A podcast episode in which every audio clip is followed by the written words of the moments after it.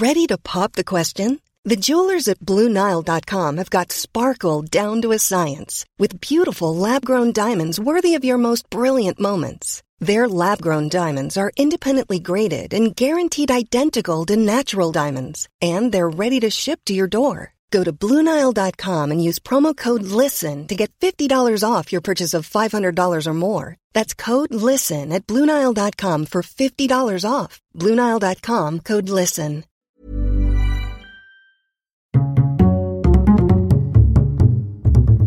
Culture G. Cultivez votre curiosité. Bonjour à tous, je vais répondre à une question existentielle dans cet épisode.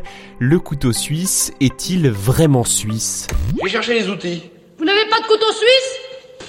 Non, je n'ai pas de couteau suisse, excusez-moi, hein Oh, ne le prenez pas mal, Pierre, hein, je dis ça, c'est quand même très pratique. C'est vrai qu'un couteau suisse c'est très pratique, équipé de plusieurs lames, de tournevis, de ciseaux, d'un ouvre-boîte ou encore d'un cure-dent, c'est l'arme fatale de MacGyver. S'il en existe de nombreux modèles, on l'appelle toujours couteau suisse, et pourtant ce n'est pas du tout les Suisses qui l'ont inventé. Le plus ancien couteau multifonction connu à ce jour a été fabriqué par les Romains. Nous vous le disons, les Romains en perdaient leur latin. Exposé au Fitzwilliam Museum de Cambridge, ce couteau multifonction a été fabriqué autour du deuxième siècle après Jésus-Christ. Il est en argent massif, ce qui explique son bon état de conservation, et il est équipé d'une lame de couteau, d'une fourchette, d'une spatule, d'un cure-dent et d'une pique certainement destinée à manger les escargots. Ils sont fous ces Romains. C'est un objet assez travaillé et dans un métal précieux, ce qui laisse penser à certains experts qu'il a appartenu à un riche voyageur. En tout cas, sa ressemblance avec un couteau suisse moderne est surprenante. Je vous en publie une photo sur les comptes Facebook, Twitter et Instagram de Culture G. Vous pourrez comme cela le constater par vous-même. Mais si ce sont les Romains qui l'ont inventé, pourquoi parle-t-on de couteau suisse? Eh bien tout simplement parce que l'armée helvétique en a équipé tous ses soldats à partir de 1891. Ces couteaux permettaient alors de garder dans sa poche tout le matériel nécessaire pour procéder au démontage et à l'entretien des fusils. À ce moment-là, comme aucune coutellerie suisse n'a une capacité de production suffisante, les premiers couteaux sont fabriqués en Allemagne.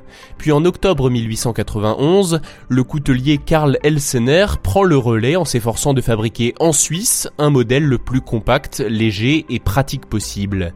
Satisfait de son produit, il dépose un brevet en 1897 il donne alors une identité à ses couteaux, ils sont gravés d'un écusson avec une croix, et il baptise son entreprise avec le prénom de sa mère, Victoria, son entreprise qui deviendra Victorinox en 1921, fusion des mots Victoria et inox, l'objectif était de valoriser l'utilisation d'acier inoxydable.